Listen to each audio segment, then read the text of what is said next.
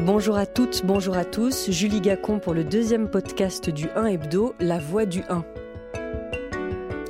La Voix du 1, une actualité marquante racontée par ceux qui l'écrivent, un podcast du journal Le 1 qui chaque mercredi traite une question d'actualité à travers plusieurs regards. Dans La Voix du 1, les journalistes de la rédaction et leurs invités explorent d'autres versants d'un sujet traité dans le numéro. L'écoute complète, la lecture ou l'inverse. Aujourd'hui, qu'a fait la France au Rwanda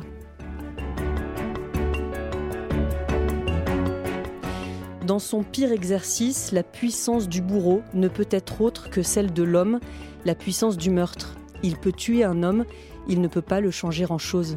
Robert Antelme, rescapé de la Shoah, L'espèce humaine, 1947. Entre le 7 avril et le 17 juillet 1994, dans les collines du Rwanda, dans ses villes, ses villages, ses forêts et jusque dans ses lacs, on a repoussé encore les frontières de l'espèce humaine. Plus d'un million de femmes, d'hommes et d'enfants massacrés, fusillés, noyés, égorgés, violés, éventrés. Des humains tués par d'autres humains. Même si cette image de massacre lointain entre deux ethnies qui se haïssent aura longtemps empêché un examen de conscience de la part de la France. Tout comme la vérité de la solution finale a mis plusieurs années à se faire jour, celle du génocide des Tutsis au Rwanda n'avait toujours pas été formellement établie depuis 27 ans. 27 ans de mensonges, de secrets, de controverses et de travaux d'historiens qui se succèdent pour révéler le pire, jusqu'à ce qu'une commission d'universitaires et son rapport de 1200 pages, le rapport dit Duclerc, acte ce que beaucoup disaient depuis longtemps, la France a eu dans le génocide des responsabilités lourdes et accablantes, alignée qu'elle était alors sur un régime raciste, corrompu et violent, qui a préparé le génocide avant de l'exécuter. Les preuves sont là, les vannes ouvertes, aucun retour en arrière n'est possible. S'agit-il d'un épilogue ou d'une base de travail pour les années à venir? Et comment, en 27 ans, ont évolué la connaissance sur les génocides des Tutsis, les représentations que nous en avons et nos émotions? Bonjour Vincent Duclerc. Bonjour. Merci d'être au rendez-vous du podcast du 1 pour approfondir encore le grand entretien que vous avez donné au 1 pour ce dossier qu'a fait la France au Rwanda. Est-ce qu'on s'interdit d'avoir des émotions quand on est historien et qu'on travaille sur le génocide des Tutsis? Faut absolument pas s'interdire ces émotions. D'abord, les émotions, elles peuvent permettre euh, de faire face aux épreuves, hein, les épreuves de la recherche. Et puis les émotions, surtout face à un génocide, elles permettent de mieux comprendre. Il est tellement difficile de saisir l'effroi des victimes, euh, qu'il faut effectivement mobiliser aussi les affects des chercheurs pour essayer de comprendre. Ça ne veut pas dire du tout que la recherche sera euh, subjective, hein, mais les émotions permettent de comprendre. Et puis, les émotions, euh, pour essayer, effectivement essayer de conserver cette objectivité que, que l'on réclame aux chercheurs, dès lors qu'elle est exposée, elle, ne pose plus de problème, justement. Et, je voudrais juste signaler que à l'extrême fin de notre rapport, hein, on a évoqué simplement un poème, euh, un poème de Nazi Hikmet qui évoque euh, les, lumières qui sont restées allumées du, euh, de l'épicier Carbet, donc une victime du génocide des Arméniens. Et donc on l'a juste mentionné, ces petites lumières dans la nuit qui servent à continuer. Et là, c'est l'émotion du souvenir qui a parlé. Notre deuxième invité est traversé d'émotions depuis 27 ans. Bonjour Patrick de Saint-Exupéry. Bonjour. Vous êtes journaliste. Que faisiez-vous au Rwanda avant le génocide, avant avril 1994 la première fois où je suis allé au Rwanda, c'était en 1990. Euh, c'était au tout début de, cette histoire qui, aboutit à un génocide. Et puis j'y suis retourné en 93, et puis j'y étais en 94. Pour moi, le, le Rwanda, c'est une longue histoire. C'est 30 ans. C'est une histoire de 30 ans. Votre premier article pour le Figaro sur le génocide, c'était le 24 mai 1994, les abattoirs au Rwanda. Vous vous rappelez? Oui, très bien, très bien.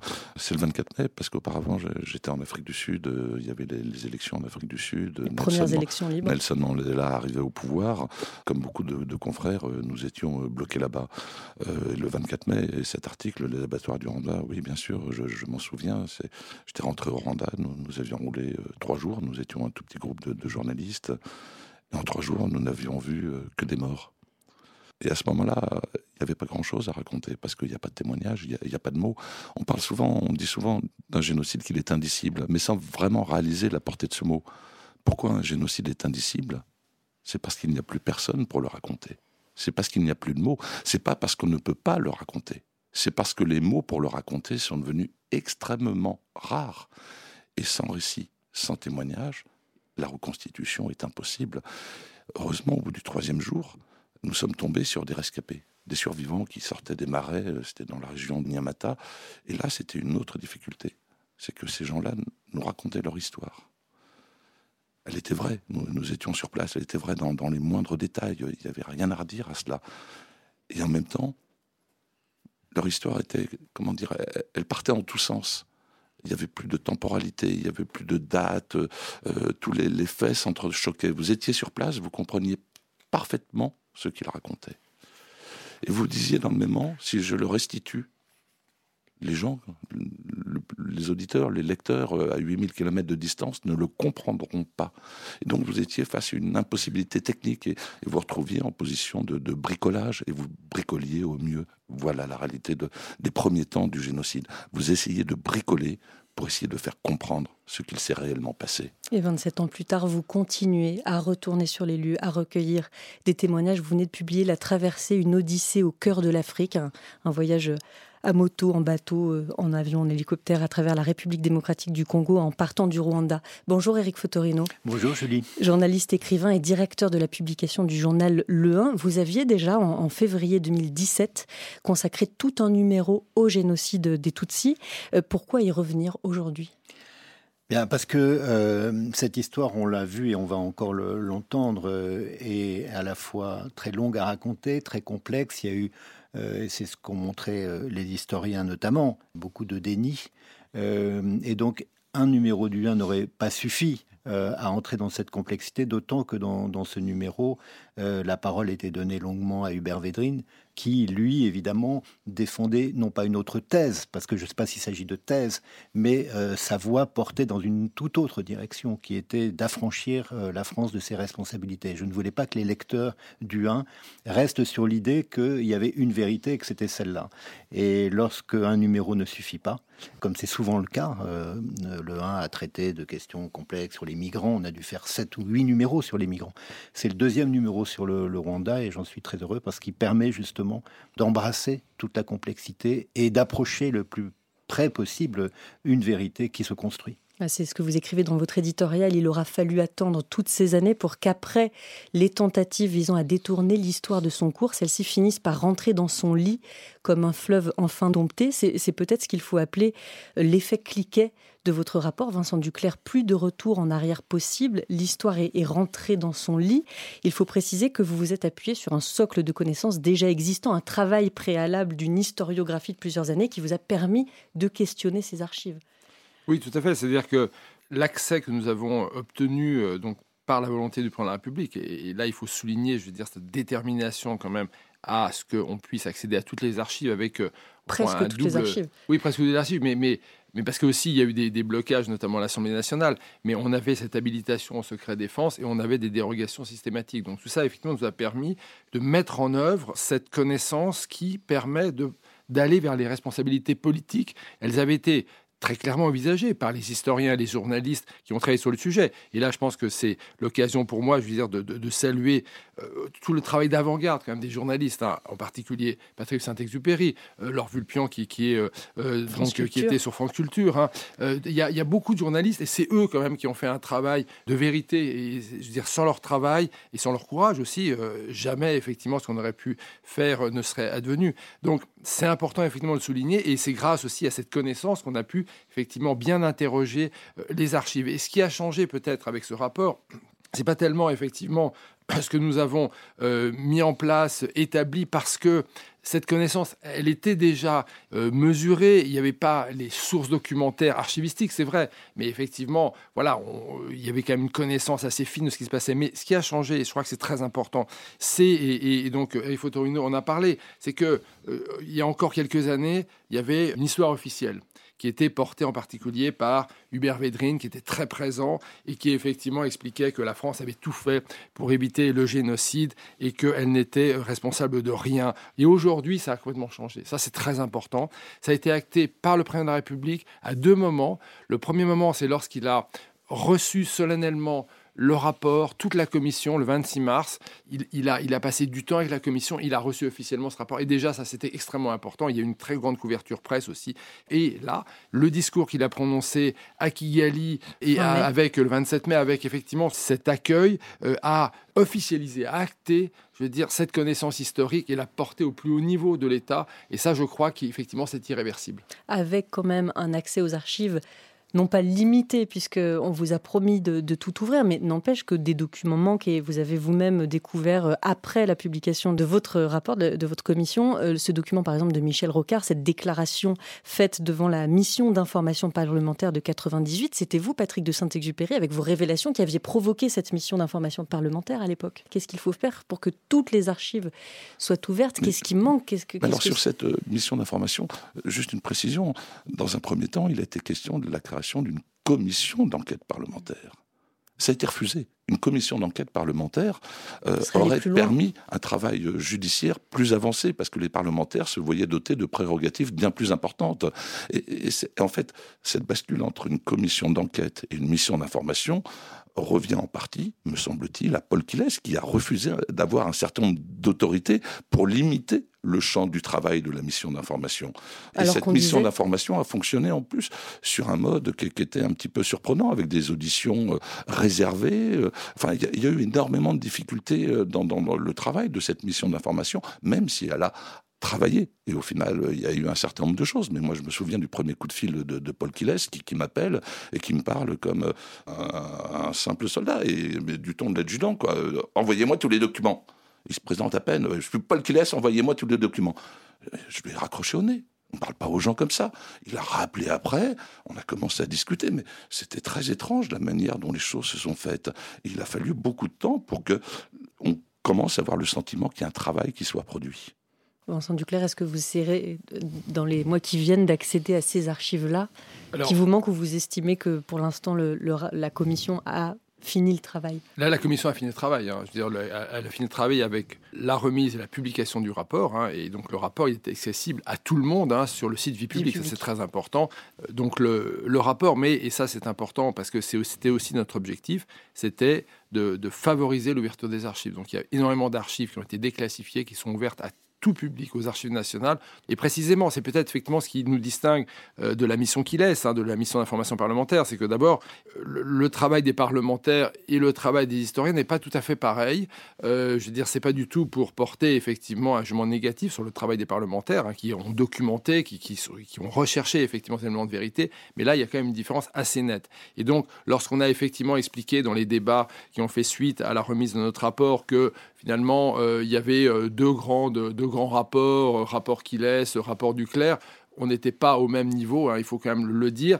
Et c'est vrai que là aussi, je l'absence, euh, l'impossibilité d'accéder aux archives de la mission qui laisse, alors même que notre lettre de mission le prescrivait, pourquoi? Parce que dans ces archives de la mission qu'il laisse, il y a énormément de documents qui portent sur la période 90-94 que nous avons étudiée. Nous avons travaillé sur la même période. Et donc la mission qu'il laisse, elle a récupéré, quatre ans après les événements, beaucoup de documents, beaucoup d'archives que nous souhaiterions euh, voir. Et on n'a pas pu les consulter. Et il s'est trouvé que le Libération a euh, donc euh, révélé cette déclaration que Michel Rocard a été interdit de prononcer lors de son audition, une audition qui quand même était un peu particulière, parce que pour un Premier ministre qui, je veux dire, avait euh, donc été en, responsabilité au moment du déclenchement de l'opération Noroy, c'est-à-dire vraiment là où se met en place toutes les structures de pouvoir intervenant au Rwanda, en particulier, je veux dire, euh, la présidence de la République, lorsque effectivement Michel Rocard dit dans son audition qu'il a appris par la presse le déclenchement de l'opération Noroy, alors qu'il est Premier ministre et qu'il est chargé de mettre en œuvre la politique, euh, les politiques décidées par le président de la République, là effectivement tout ça, c'est très, je veux dire, ça pose d'énormes problèmes institutionnels et même constitutionnels. Et l'audition de Michel Rocard, eh bien, se fait avec Édith Cresson qui donc lui a succédé, avec Roland Dumas. C'est une, audition assez courte effectivement, et on lui, on lui interdit, on voit bien dans les auditions, on lui interdit interdit de lire sa déclaration. Sa déclaration, il la remet et elle disparaît. Elle n'est pas dans le volume annexe euh, donc euh, de, la mission d'information parlementaire. Et c'est vrai que le journal Libération, je veux dire, a révélé cette déclaration qui est passionnante parce qu'on voit comment un ex-premier ministre et un, leader socialiste euh, envisagent cette question, envisagent les responsabilités de la France dans le génocide et envisagent aussi la nécessité d'avoir une démarche de vérité en direction du Rwanda pour se réconcilier, pour que la France se réconcilie avec le Rwanda. Et d'une certaine manière, euh, je veux dire, euh, euh, ce, que, ce que Michel Rocard a rêvé, Emmanuel Macron, le 27 mai, l'a réalisé. Donc, c'est pour vous dire aussi que l'importance, effectivement, de la collecte de documents, ce que font effectivement les historiens, ce que font aussi les journalistes. Et là, Libération a sorti un document qui était vraiment très intéressant. Il manque aussi dans le rapport, mais par définition, tout ce qui n'a pas été écrit, notamment les ordres donnés à l'époque aux militaires à l'oral. C'est l'objet d'une tribune de celui qui est aujourd'hui général deux étoiles et à l'époque commandait un régiment d'infanterie français au Rwanda, Patrice Sartre. Euh, Patrick de Saint-Exupéry, vous qui continuez depuis 27 ans à travailler sur le Rwanda, euh, euh, je voulais profiter de votre rencontre avec Vincent Duclerc. Sans doute vous connaissez-vous déjà, mais est-ce que vous avez découvert, appris des choses, vous, en lisant ce rapport? Sincèrement, sur, le fond, euh, les choses étaient, étaient sues. Après, il y, a des détails euh, qui, enrichissent, qui, disent des choses. Mais je ne suis pas sûr que le, propos fondamental du rapport était dans la révélation. je ne crois pas, mais Vincent précisera, mais je crois que c'était dans l'élaboration, dans la mise en perspective, dans, dans, dans voilà, avoir des bases, des, vraies bases, euh, ce travail sur les archives, sur les documents, des éléments indubitables, incontestables, cette, euh, exhaustivité, autant que faire se puisse, mais cette, euh, envie d'exhaustivité.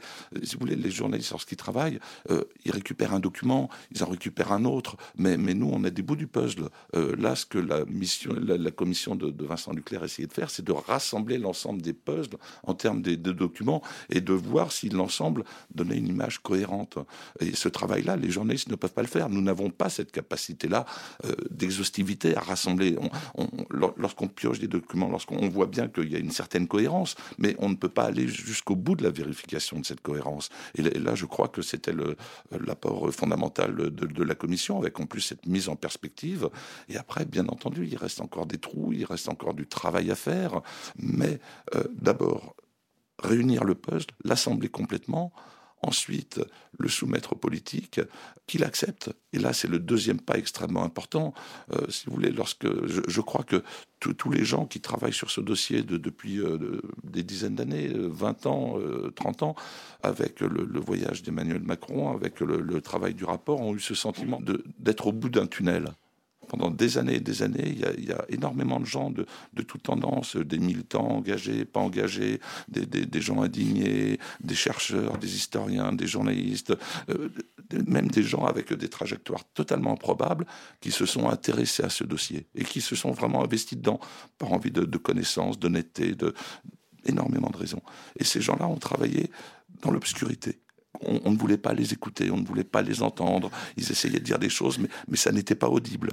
Et le rapport et le déplacement d'Emmanuel Macron, euh, je vous dis, amènent de la lumière. Enfin, pour eux, c'est le bout du tunnel. Éric Fotorino oui, en, écoutant Vincent Duclerc et, Patrick de Saint-Exupéry, je me demande si, euh, à ce stade, euh, tout ce corpus, tout ce travail qui est à la fois publié, rendu public et assumé par l'autorité politique, est-ce que c'est la condition nécessaire, peut-être pas suffisante, mais nécessaire, préalable, euh, pour que cette histoire soit transcendée, que quelque chose commence, puisse recommencer, à la fois dans les relations entre la, la France et le Rwanda, mais aussi sur le regard comme il est dit euh, euh, dans le rapport, très ethniciste, pour ne pas dire raciste, qui a euh, encore plus creusé que de nature, puisque la nature n'est pas là, la différence entre Hutu et Tutsi. Et, Patrick de Saint-Exupéry, dans, l'entretien qu'il nous a donné, a un passage passionnant en disant on n'est pas Hutu et Tutsi, on n'est pas assigné comme ça un, un, Hutu agriculteur, s'il achète un troupeau, il devient Tutsi. Donc on voit bien que le colonisateur ou la puissance coloniale, puissance dominatrice a creusé ces, différences pour en faire une assignation, une essentialisation. Donc la question que j'ai tendance à, poser à l'un comme à l'autre, c'est euh, comment on dépasse comment on, sort de cette histoire, non pas pour l'oublier, au contraire, mais précisément sur des bases qui permettent de reconstruire à la fois un récit, mais aussi une relation entre les uns et les autres.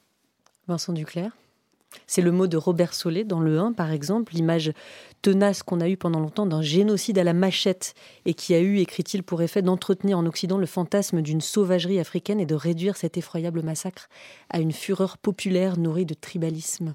Oui, en tout cas, dire d'emblée que l'impact du, rapport a été réel parce qu'il y a eu une, en fait une, prise de conscience aussi au niveau de la société, en tout cas à travers la, réception du rapport par, euh, par les médias a été, euh, enfin, on s'en est félicité, tout à fait exceptionnel. Et là, j'en veux pour preuve le, le 1 et, je veux dire l'ouverture hein, qui reprend, euh, qui cite euh, une partie de nos conclusions, hein, et en, insistant sur justement ces responsabilités lourdes et accablantes. Donc je crois que c'est, c'est un point qu'il faut vraiment souligner, et je trouve que le, numéro du 1, et puis il y a, l'article de Gaël Faye qui, est extrêmement émouvant, et, et, là, qui, justifie tout le travail qu'on a mené et qui a quand même été pas facile parce qu'il y a eu quand même de nombreuses attaques. Hein.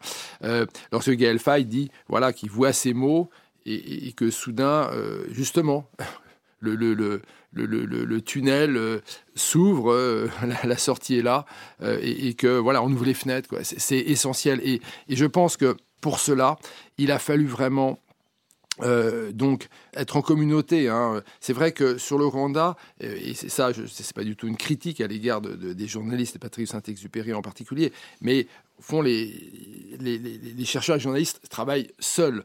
et là, on a tenté une collectivité. Bon, c'est pas toujours facile sur ces sujets aussi terrifiants de, mener une équipe, mais au final, voilà, le, rapport est là. Euh, et, pour rebondir sur ce que disait avec Fotorino sur, euh, je veux dire, cette, obsession ethniciste plaquée sur l'Afrique, qui est d'abord une, une, obsession héritée du colonialisme, parce que la création des ethnies Hutu, euh, Tutsi et Toi vient du colonisateur belge. Et la France, on est saisi, dire que la France, c'est quoi Les autorités françaises, c'est-à-dire la présidence de la République, le, conseiller Afrique de François Mitterrand, je veux dire le chef d'état-major euh, euh, particulier, son adjoint, euh, des diplomates du Quai d'Orsay, Paul Dijoux, directeur des affaires africaines et malgaches, ont regardé le Rwanda comme effectivement donc cette dimension ethniciste. Et donc dès lors qu'il y a des ethnies il y a euh, des conflits des massacres que lorsqu'il y a une ethnie majoritaire eh bien c'est la démocratie parce qu'effectivement on a 85% de la population qui est euh, je veux dire représentée. Et tout ça c'est des erreurs majeures. Et ces erreurs majeures elles ont conduit à la catastrophe. Et pour terminer, et ça vraiment c'est un élément, je crois que ce qui a changé quand même, euh, donc notamment avec notre rapport, c'est que jusque-là, il était quand même très compliqué de, porter la responsabilité jusqu'au sommet de l'État parce que, eh bien, euh, il y avait euh, des intimidations, il y avait des procès. Je veux dire, Patrick de Saint-Exupéry a été, je veux dire, poursuivi en justice. C'était effectivement très très compliqué. Et là, je veux dire, on ne peut pas accepter un génocide euh, en Afrique, le dernier génocide du XXe siècle, sans effectivement rechercher qui est responsable de ce processus génocidaire, de cette catastrophe. Et là, effectivement, bien sûr, euh, on, sait que la décision en matière africaine, diplomatique, militaire, revient à l'Élysée. Mais il faut le prouver. Il faut prouver les ordres donnés. Il faut prouver, je veux dire, comment est-ce que euh, l'état-major particulier, qui euh, n'est qu'un conseiller militaire de François Mitterrand, a agi directement, a donné des ordres directement aux unités qui étaient au Rwanda. Et ça, c'est grâce aux archives qu'on arrive à le démontrer. Alors néanmoins, vous parlez d'aveuglement, et c'est là en ça que peut-être vous, euh, vos, conclusions diffèrent de celles du rapport Muse, commandé par Kigali à des avocats américains qui, eux, euh, disent que l'État français n'était ni aveugle ni inconscient. Dans ce rapport, Vincent Duclerc, vous ne concluez pas à une intentionnalité génocidaire des autorités françaises. Vous, en tant qu'historien, vous n'êtes pas juge, euh, cela se comprend, mais si la Commission avait compté des experts en droit international, par exemple, est-ce qu'il n'aurait pas dit qu'il peut y avoir complicité de génocide sans intentionnalité? Alors, ce que je veux dire, c'est que ce rapport, il est, à il est à destination de toutes les communautés. Euh, je veux dire, euh, c'est voilà une production de savoir. Sur cette base-là, on peut effectivement s'en saisir bah, comme Gaël Faye, euh, je dire, artiste, on peut s'en saisir comme juge. Donc, et, c'est effectivement une, capacité à livrer la documentation d'État. Donc ça, c'est extrêmement important de le faire. Si nous, nous avons effectivement assumé cette question de la, complicité, simplement parce que dans toutes les archives que nous avons euh, consultées, il n'y a pas eu d'archives qui disaient que euh, la persécution systématique opérée par le régime Hutu euh, avec une, gangrène extrémiste extrêmement forte, donc contre la minorité Tutsi, que cette persécution, eh bien, elle était souhaitée. la France, effectivement, s'associait euh, à, cette persécution systématique qui allait vers l'extermination. Là, il n'y a pas d'archives sur ce point-là. En revanche, effectivement, cette incompréhension du régime Abiyarimana, cette diabolisation du Front patriotique rwandais qui a amené la stigmatisation des Tutsis, hein, et, donc le soutien de la France à cette stigmatisation, mais sans comprendre. Et, c'est pour ça que nous terminons dans les conclusions en pointant cette responsabilité cognitive. Et cette incompréhension, est très grave, parce que nous sommes quand même un pays qui est marqué par une grandeur intellectuelle qui, là, je veux dire, s'est révélée désastreuse. Certains lecteurs du rapport craignent que ce rapport ne dédouane d'une certaine façon certains, dont l'état-major des armées. Euh, Patrick de Saint-Exupéry, les militaires sur place, en tout cas certains aujourd'hui, racontent le décalage qu'il y avait entre ce que eux comprenaient de la situation à travers les ordres qu'ils recevaient et ce qu'ils découvraient sur place, informés en cela et aidés en cela par les journalistes.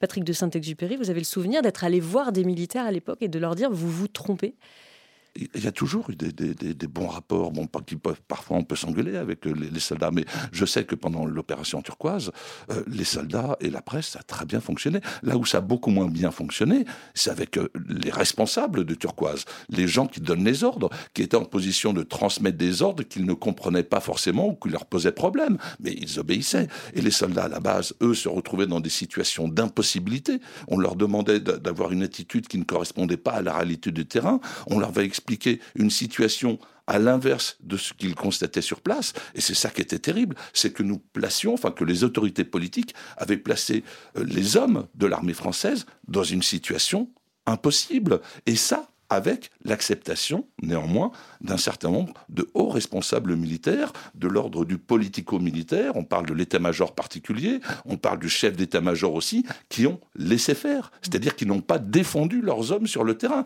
La réalité, c'est quand même celle-ci. Ils ont accepté que les hommes, leurs hommes sur le terrain, soient placés dans une situation totalement ambiguë notamment sur euh, Abicecero, cette colline de, de l'ouest du Rwanda sur laquelle vous avez trouvé des documents inédits, Vincent Duclerc, des images oui, les, images, même si euh, elles viennent, ces images euh, en fait ont été tournées par euh, ce qu'on appelle les soldats d'image, donc de l'établissement de cinématographique des armées.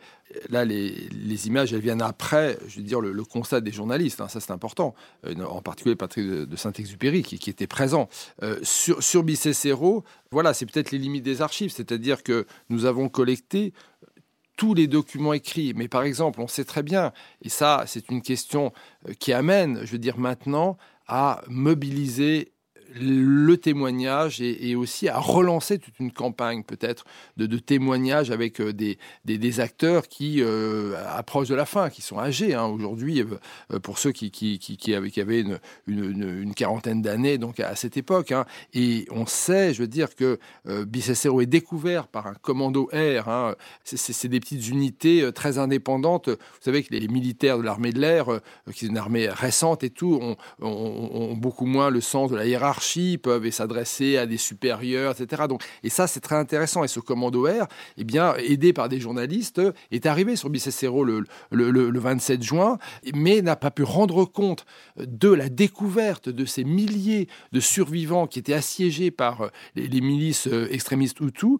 Euh, ce commando n'a pas pu rendre compte par écrit, notamment parce que leur fax ne marchait pas. Donc il y a eu un compte-rendu oral qui n'a pas été transcrit et qui n'a pas donné lieu ensuite à d'autres rapports. Donc on est un peu dans l'incertitude, effectivement, de qu'est-ce que l'état-major, qu'est-ce que Paris avait exactement compris. On sait qu'il y avait cette information-là. Donc moi, je pense que le rapport, effectivement, est une base pour lancer de nouveaux travaux. Au sujet de Bicécéro, le général Patrice Sartre euh, dit encore que c'était un problème de représentation. Avant d'avoir lu le rapport Duclerc, a-t-il dit récemment sur France Culture, je ne savais pas exactement ce qui s'était passé et pourquoi. Nous arrivions avec une représentation de ce qu'il se passait qui était fausse. Vous parliez, euh, Patrick de Saint-Exupéry, et vous, Vincent Duclerc, du rôle très important des, journalistes dans le recueil de, témoignages et, cette transmission de, de ce qu'ils savaient, de ce qu'ils avaient vu. Daniel Mermet et Jérôme Bastion découvrent le charnier de Niarumbouye fin mai 94, 40 jours après le massacre. Comment tu t'appelles Nezigeyeman.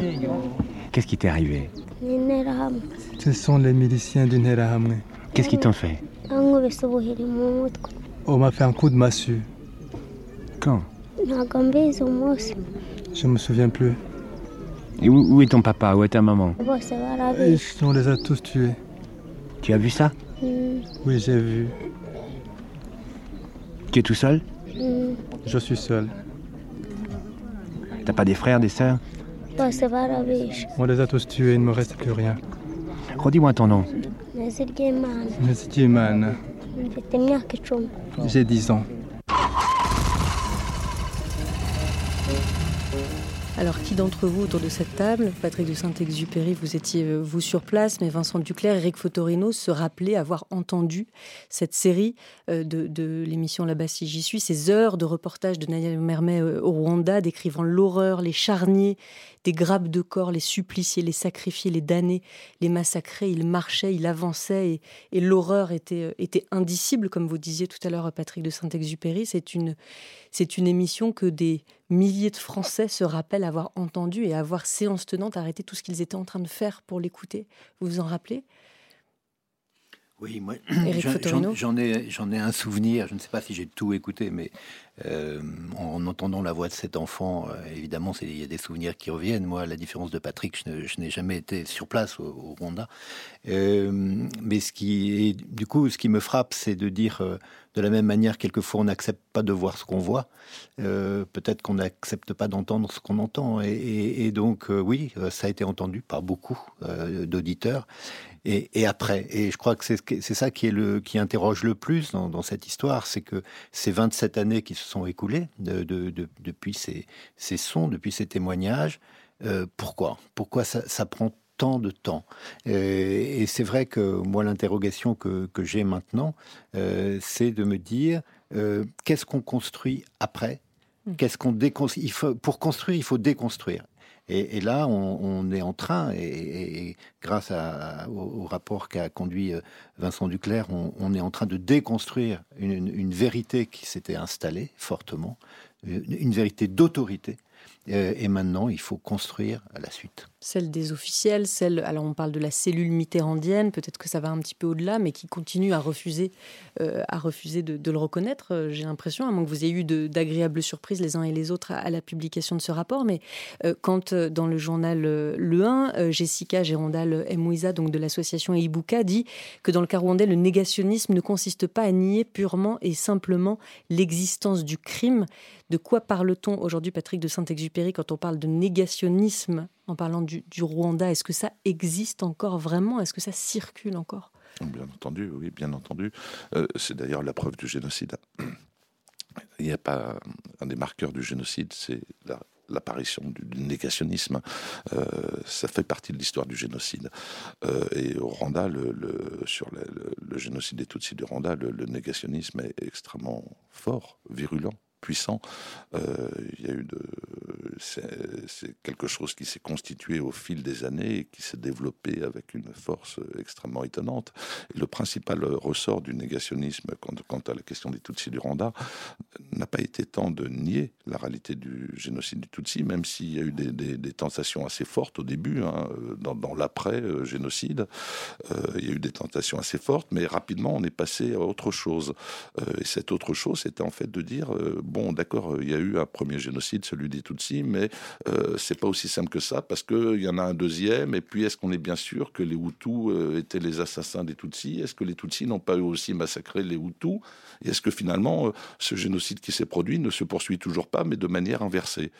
Et la personne qui a introduit cette thèse d'autorité euh, avec une force, euh, avec une parole extrêmement forte, c'est François Mitterrand, euh, président et chef de l'État, lors du sommet franco-africain de Biarritz. Il va poser cette hypothèse dans les termes que je viens d'énoncer. Mm.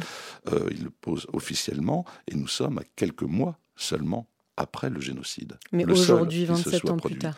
Mais cette thèse a toujours été portée. Au début, moi, je l'entends, enfin, je pose la question à François Mitterrand euh, parce que c'est pas clair et c'est là où il donne sa réponse. Et au début, dans, le premier livre que, je vais écrire sur le Rwanda, qui s'appelle euh, L'inavouable, la France au Rwanda, euh, j'écarte en, quelques lignes cette idée-là, parce que d'évidence, elle ne tient pas. Elle, est aberrante, atterrante, elle ne tient pas. Donc j'y consacre cinq lignes, en tout et pour tout, avant de raconter beaucoup d'autres choses.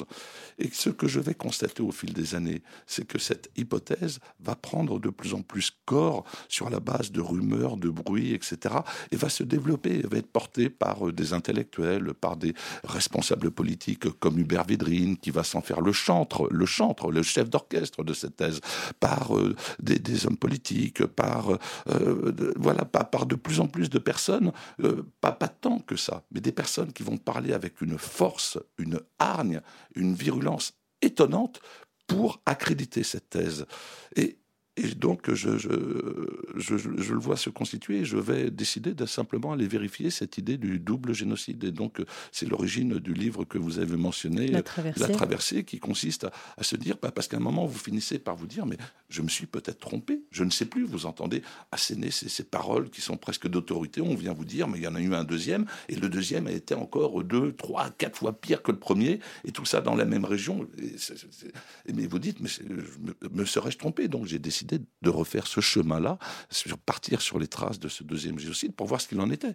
Et, nous sommes dans le registre de l'affabulation. Non pas qu'il n'y ait pas eu des drames, mais nous sommes dans le registre d'une construction théorique qui repose sur du sable et sur du vent. Ce qui ne veut pas dire, encore une fois, qu'il n'y a pas eu de drame. Mais ces drames-là sont d'une autre nature que d'une nature génocidaire. Voilà, c'est une autre nature. Ce sont des exactions contre des civils, il y a des massacres et il ne faut pas le nier. Est-ce qu'aujourd'hui, une fois ce rapport du clair remis, une vérité établie officiellement, officielle posée est-ce qu'on va pouvoir aussi aller voir les à côté Tout ce que je crois qu'après, euh, euh, euh, c'était le cas pour la Shoah, après la Seconde Guerre mondiale, on a attendu des années avant de pouvoir aussi se poser la question et décemment de, de, de, savoir ce que dans la résistance, il avait été fait aussi de moins joli.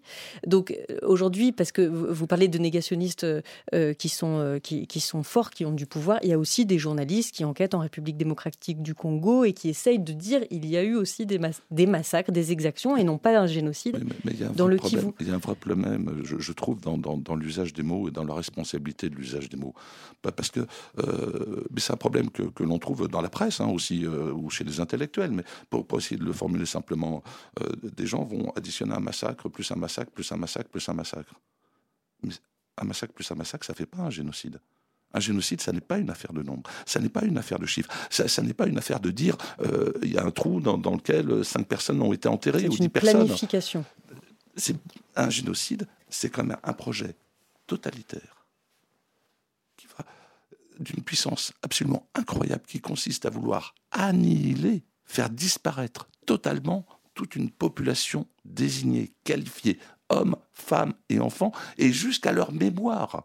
C'est un projet systématique, totalitaire et absolument euh, qui s'articule avec une force dont on ne se rend pas compte malgré l'expérience que nous avons euh, de la Seconde Guerre mondiale, malgré les leçons que nous avons tirées. Et c'est ça, moi, qui me frappe, c'est qu'en fait, nous n'avons toujours pas réalisé la nature profonde et fondamentale de ce projet et sa force et sa virulence qui a été appliquée au Rwanda d'une manière, je vais peut-être être un peu choquant, mais sophistiquée parce que ce génocide a été réalisé au vu et au son du monde entier, sans qu'il y ait besoin de secret, sans qu'il y ait besoin d'un appareil spécifique.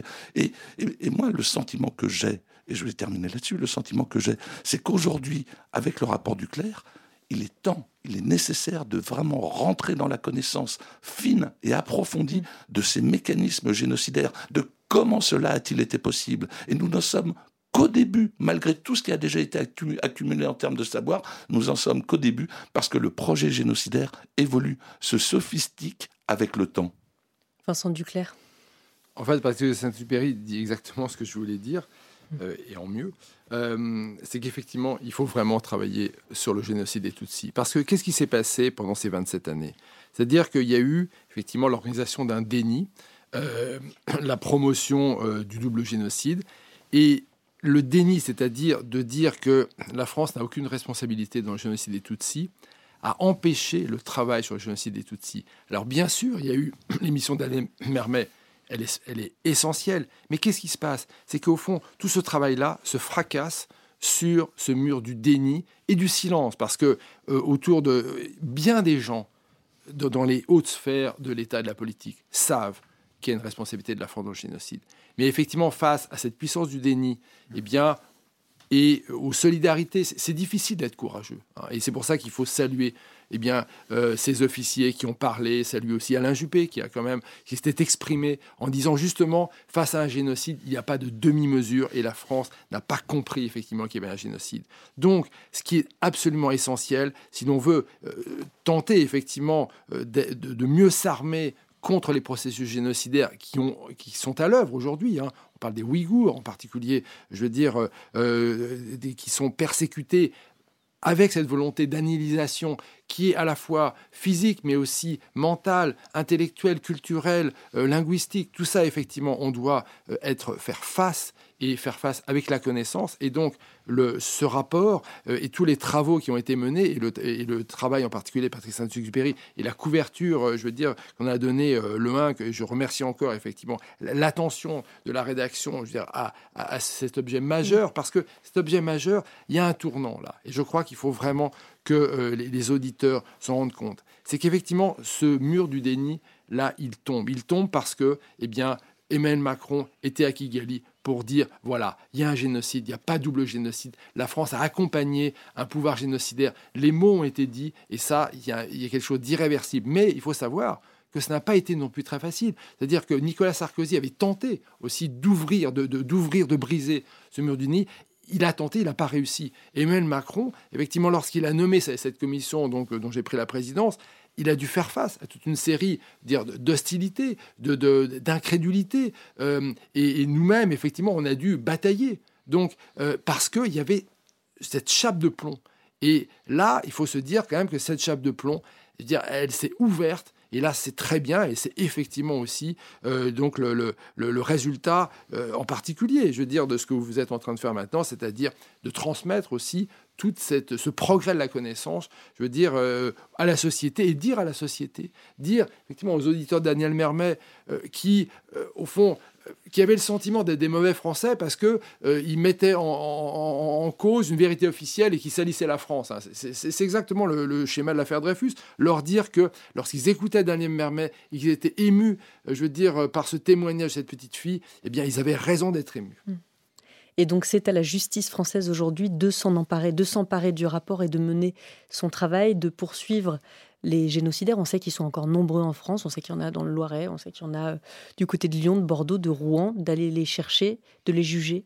Bien sûr. Je pense qu'il y a deux choses qu'il faut vraiment distinguer. C'est-à-dire qu'il y a les responsabilités de la France dans le génocide. Et là, effectivement, euh, on voit que la voie judiciaire euh, n'est pas souhaitée par les deux États. Hein, et Paul Kagame comme Emmanuel Macron euh, ne vont pas dans cette direction-là.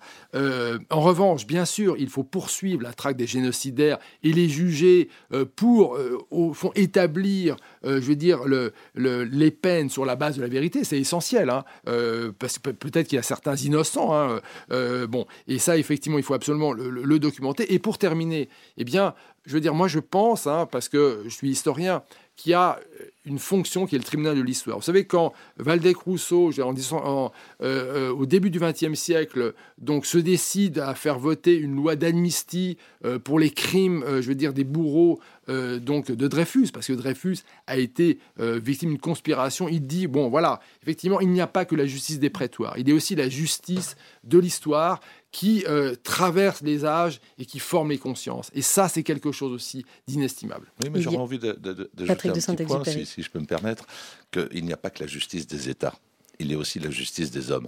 Et que, et que euh, euh, Paul Kagame et Emmanuel Macron soient tombés d'accord sur, sur la lecture de, de, l'attitude de la France est une chose très bien, qu'ils aient convenu que d'un point de vue étatique, il n'y aurait pas de, de poursuite judiciaire, c'est une chose, il n'y a rien à redire, ils sont dans leur rôle. Maintenant, la justice n'appartient pas aux États, elle appartient aux hommes. Et donc, libre aux associations, aux, citoyens qui, qui, qui se posent des questions et qui ont le droit de se poser des questions sur qu'a-t-il été fait en notre nom? Parce que c'est quand même de cela que l'on parle. Une dizaine de personnes, de hauts responsables politiques et militaires, ont pris des décisions dans le secret qui ont conduit à l'accompagnement d'un génocide, à une attitude de type de, la collaboration. On collaboré avec ceux qui ont réalisé un génocide. Et jusqu'à après, euh, vous, citiez les, mots d'Emmanuel Macron, euh, qui, le dit dans, le texte qu'il euh, y a eu cet accompagnement euh, dans, dans, l'après du génocide. Mais super, là, il y a une vraie question morale quand même. C'est que, au fond, est-ce que on estime que la vérité dite, euh, à la fois par les journalistes, les historiens, et maintenant au sommet de l'État, est-ce qu'elle suffit, je veux dire, à acter, je veux dire, une, une justice d'une certaine manière, ou est-ce que on, se relance dans des procès qui implique quand même de confier néanmoins au juge euh, un rôle dans euh, l'expression euh, de la vérité des faits du passé,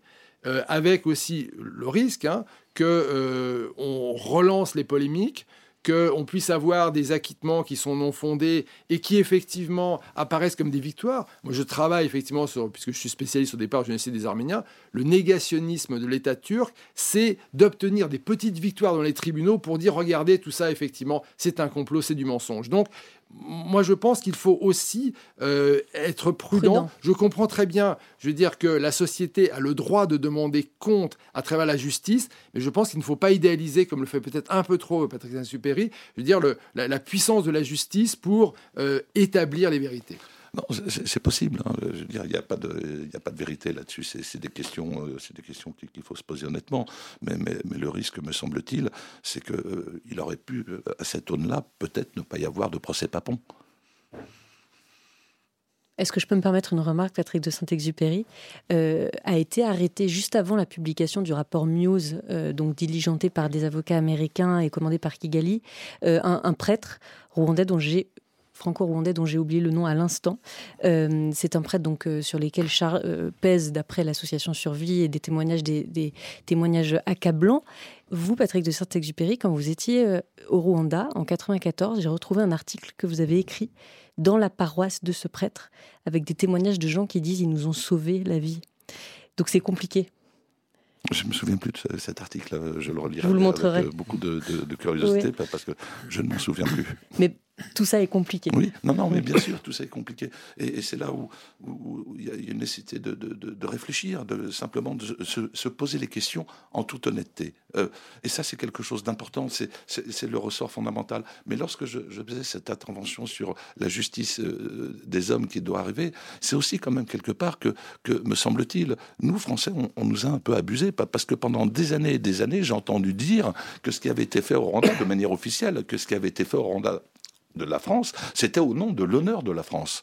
Euh, mais cet honneur-là, bah, visiblement, non, ça, n'était pas au nom de l'honneur de la France. Mais c'est ce mot, la France, qui me gêne. C'est-à-dire que c'est moi, c'est vous, c'est nous. Or, à l'époque, nous n'étions au courant de rien. C'était une politique secrète. Et donc, un certain nombre de responsables, une dizaine, une vingtaine, ont pris ces décisions qui nous ont conduit à cette faillite totale, absolue, que vous mentionnez dans le rapport. Et est-ce que Quoi qu'il en soit de l'issue d'éventuelles procédures judiciaires, est-ce qu'il ne conviendrait pas que la question leur soit posée? Qu'ils se retrouvent en position de vraiment répondre de l'attitude et des décisions qu'ils ont prises à ce moment-là? Et ça, seule la justice peut mener à cela. C'est tout ce que je dis. Moi, il ne s'agit pas de dire coupable ou innocent, ça ne nous appartient pas. Mais est-ce que ces questions-là ne doivent pas être posées juste pour nous, pour la communauté française, pour que nous puissions regarder en face cette histoire et la regarder sereinement, paisiblement, mais vraiment alors, par exemple, Félicien Kabouga, euh, considéré comme le financier du génocide arrêté à Agnières en région parisienne à la mi-mai, pourrait être pourrait être jugé cette année. C'est en tout cas le souhait du procureur Serge Bramertz, qui s'occupe aujourd'hui au tribunal pénal international de ce qu'on appelle les mécanismes résiduels. Donc, il continue le travail des tribunaux internationaux pour l'ex-Yougoslavie et le Rwanda. Donc, il y a la justice des hommes, il y a la justice de l'histoire, il y a aussi, Eric Fotorino, la, justice des sociétés civiles, des populations. Dans le 1, le politologue Paul-Max Morin écrit que notre génération n'a évidemment aucune responsabilité dans la collaboration de la France avec le régime génocidaire, mais nous portons celle de briser le silence, d'exiger la vérité, de reconstruire des ponts. Reconstruire des ponts, oui. Ben, je, pense que les ponts, ils, se bâtissent avec euh, les pierres d'une vérité euh, voulue et, euh, regardée en face. Et, je crois que ce que dit Paul-Max Morin dans, dans le 1, comme, comme Jessica Gérondal-Visa aussi, c'est cette volonté de, de, dépasser, de tendre des mains. Un pont, c'est pourquoi C'est pour qu'on le traverse et qu'on se, tend, tende la main. et je crois que là, et ce que nos nos intervenants ont bien montré, c'est que tout ce travail qui a été fait n'est pas vain, il est fait, mais il ne peut pas s'arrêter là. Et effectivement, c'est quelque chose qui doit encore continuer. Et il faut que la mémoire surtout ne s'estompe pas. Gaël Fay, qui écrit euh, également dans le 1, dit qu'aujourd'hui, les, familles n'ont pour beaucoup pas une photo, parfois pas un objet d'un proche massacré pour se souvenir. Absolument. Euh, on était heureux de pouvoir publier un texte de, de Gaël Fay et, et qui dit qu'il a fait connaissance avec sa blessure quand il, avait 12 ans, quand il s'est fait euh, agresser euh, par euh, un, jeune Rwandais qui lui a dit Mais tu es complice des Français génocidaires. Et lui n'a pas bien compris toute la complexité qui était, qui, mais il l'a reçu de façon très violente. Lui, il a grandi au Burundi. Sa mère était une réfugiée rwandaise Tutsi. Et justement, on finit cet épisode, Eric Fotorino, avec une musique que vous avez apportée. Vous avez naturellement choisi Gaël Faye. Alors, c'est Kwibuka. Kwibuka, voilà. Mais vous savez, euh, euh, Georges Perec a écrit Je me souviens. Et ce, mot Kwibuka, c'est le Je me souviens, c'est le dernier mot d'ailleurs du texte de Gaël Faye. Comme quoi, vous voyez, les, génocides, ils, ils amènent au souvenir. Et lui, il sent le génocide piégé en lui. Absolument. Je rêve de vous, chanson d'un soir d'ivoire. Je rêve de vous, mes mots sont dérisoires. Je rêve de vous, quand l'histoire nous égare. Je rêve debout, au jardin des mémoires. Et vu que je renais déjà de nos abysses, je fais de nos sourires d'éternelles cicatrices. Et j'arpente la vie sans jamais oublier qu'un orage en avril, qu'un soleil en juillet.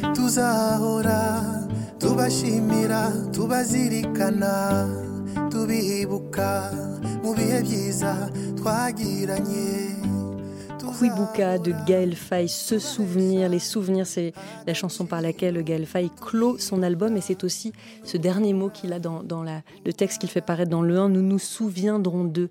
Merci beaucoup à vous trois d'avoir été avec nous. Merci Patrick de Saint-Exupéry, vous avez donc publié La Traversée, une odyssée au cœur de l'Afrique aux éditions des Arènes.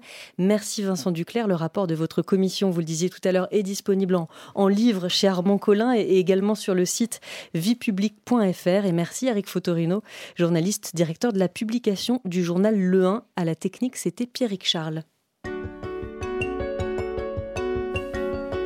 La Voix du 1 est le podcast du 1 Hebdo qui, lui, est bel et bien en kiosque et en librairie chaque mercredi. Un sujet d'actualité, plusieurs regards. Sur le site du 1 Hebdo, vous pouvez retrouver le numéro Café la France au Rwanda, mais aussi tous les anciens numéros des podcasts et les actualités du journal. Vous pouvez aussi vous abonner pour recevoir le 1 chez vous chaque semaine et soutenir une aventure de presse indépendante. Merci.